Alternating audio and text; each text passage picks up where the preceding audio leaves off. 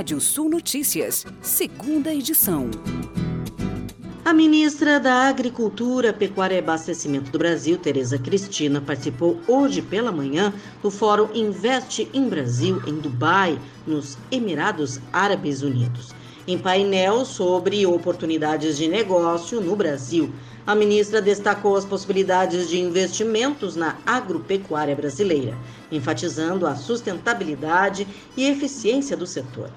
O evento foi organizado pela Agência Brasileira de Promoção de Exportações e Investimentos, a Apex Brasil, em parceria com a Confederação Nacional da Indústria, CNI, Dubai Chamber e Câmara de Comércio Árabe Brasileira. A ministra também participou da abertura do evento, que contou com a presença do presidente Jair Bolsonaro e outras autoridades do Brasil nos Emirados Árabes. E a associação que representa os provedores regionais de internet no país cobrou do CAD que torne pública a minuta de acordo com o posto e proposto a Tim Vivo e Claro para que o órgão antitruste aprove o fatiamento da rede móvel da Oi entre as concorrentes. O pedido partiu da Associação Brasileira das Prestadoras de Serviços de Telecomunicações em meio juntado ao processo na noite da última sexta-feira, dia 12 de novembro. A venda da rede móvel da Oi para as rivais foi acertada por mais de 16,5 bilhões de reais em leilão realizado em dezembro do ano passado. Desde então, aguarda o aval do CAD. Por sua vez, os provedores regionais veem riscos na concentração de mercado, pois muitos dependem das redes de grandes teles para prestar seus serviços de internet. E segundo dados do INDED, plataforma de empregos, entre agosto e outubro deste ano, houve um aumento de 515% no número de anúncios de vagas que pedem obrigatoriamente a imunização.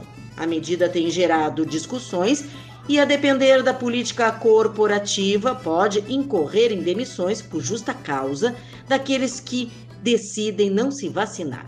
O governo federal proibiu empresas de demitir funcionários não vacinados, mas o MPT emitiu nota técnica em que orienta empresas a exigir o documento dos seus funcionários.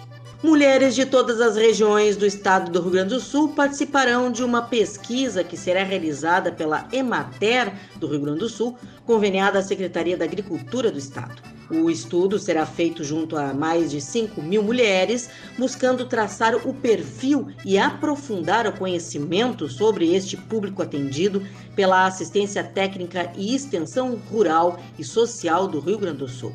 O lançamento dessa pesquisa ocorreu na última sexta-feira, na divulgação do relatório técnico Desigualdades de Gênero dos ocupados com atividades ligadas à agricultura no Rio Grande do Sul, que foi desenvolvido pelo Departamento de Economia e Estatística, vinculado à Secretaria da Agricultura. A escassez de semicondutores, que começou com a pandemia da Covid, seguirá como um problema para a indústria brasileira e para os consumidores, pelo menos até a metade do ano que vem, encarecendo produtos eletroeletrônicos. A avaliação é da Associação de Representantes do Setor e de Especialistas do Setor Automotivo, um dos que sofreram e sofrem impacto pela falta de componentes para circuitos elétricos. O presidente da Associação Brasileira da Indústria de Semicondutores, Rogério Nunes, disse que a pandemia e a demanda de produtos de tecnologia da informação e comunicação aumentou com a pandemia, surpreendendo o setor de semicondutores que havia sido impactado pela interrupção de várias cadeias produtivas.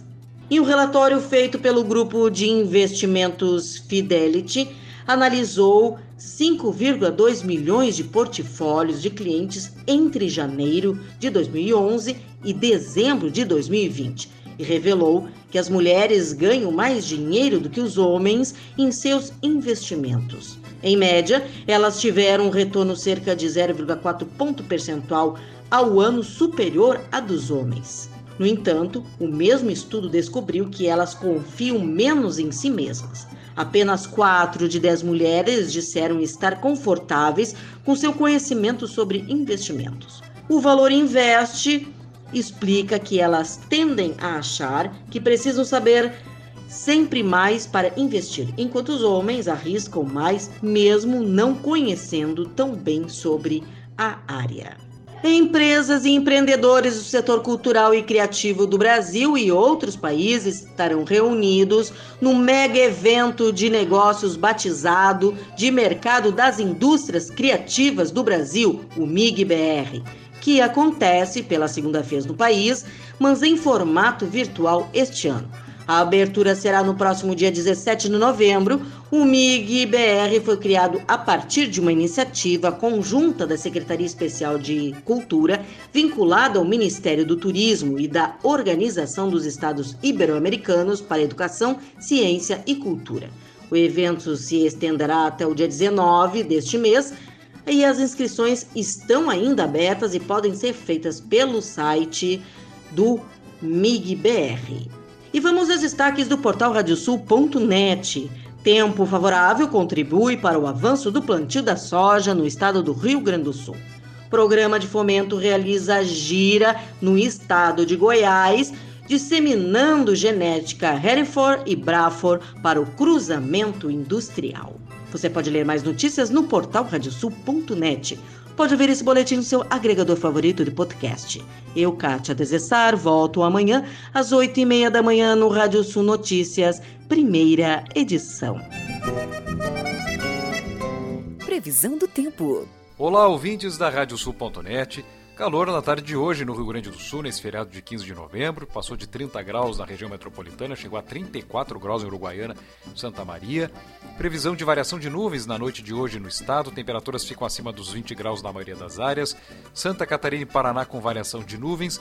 Tem até uma possibilidade de chuva isolada em áreas do litoral catarinense. Na terça-feira, uma nebulosidade, uma, uma densa área, ingressa pelo oeste do Rio Grande do Sul, aliada ao calor mais forte, causa pancadas de chuva em grande parte do estado.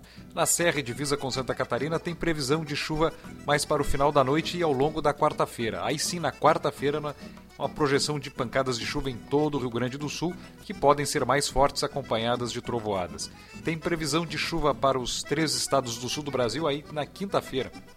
Na quinta-feira deve ter uma formação é, de instabilidade de chuva em, to, em praticamente todo o sul do Brasil e com temperaturas já ficando mais baixas, uma média entre 10 e 21 graus é na quinta-feira no Rio Grande do Sul. Nós temos ainda para essa terça-feira em Santa Catarina e no Paraná um tempo mais firme aí com ah, embora com uma maior presença de nebulosidade. Temperaturas nessa terça-feira variando entre 12 e 25 graus em Santana do Livramento, na fronteira é, sudoeste do Rio Grande do Sul com o Uruguai, entre 20 e 33 em Santa Maria, temperaturas entre 17 e 30 graus em Pelotas, faz entre 10 e 25 em Caxias do Sul, na Serra, entre 19 e 32 em Porto Alegre, entre 20 e 25 graus em Florianópolis e temperaturas entre 19 e 33 graus em Pato Branco, no Paraná, e o nascer do sol em Rio Grande, no litoral sul do estado, nessa terça-feira, às 5 horas e 20 minutos, e o pôr do sol às 19 horas e 6 minutos. Mais informações do tempo na primeira edição da Rádio Sul Notícias dessa terça-feira, 8 e meia da manhã. Até lá.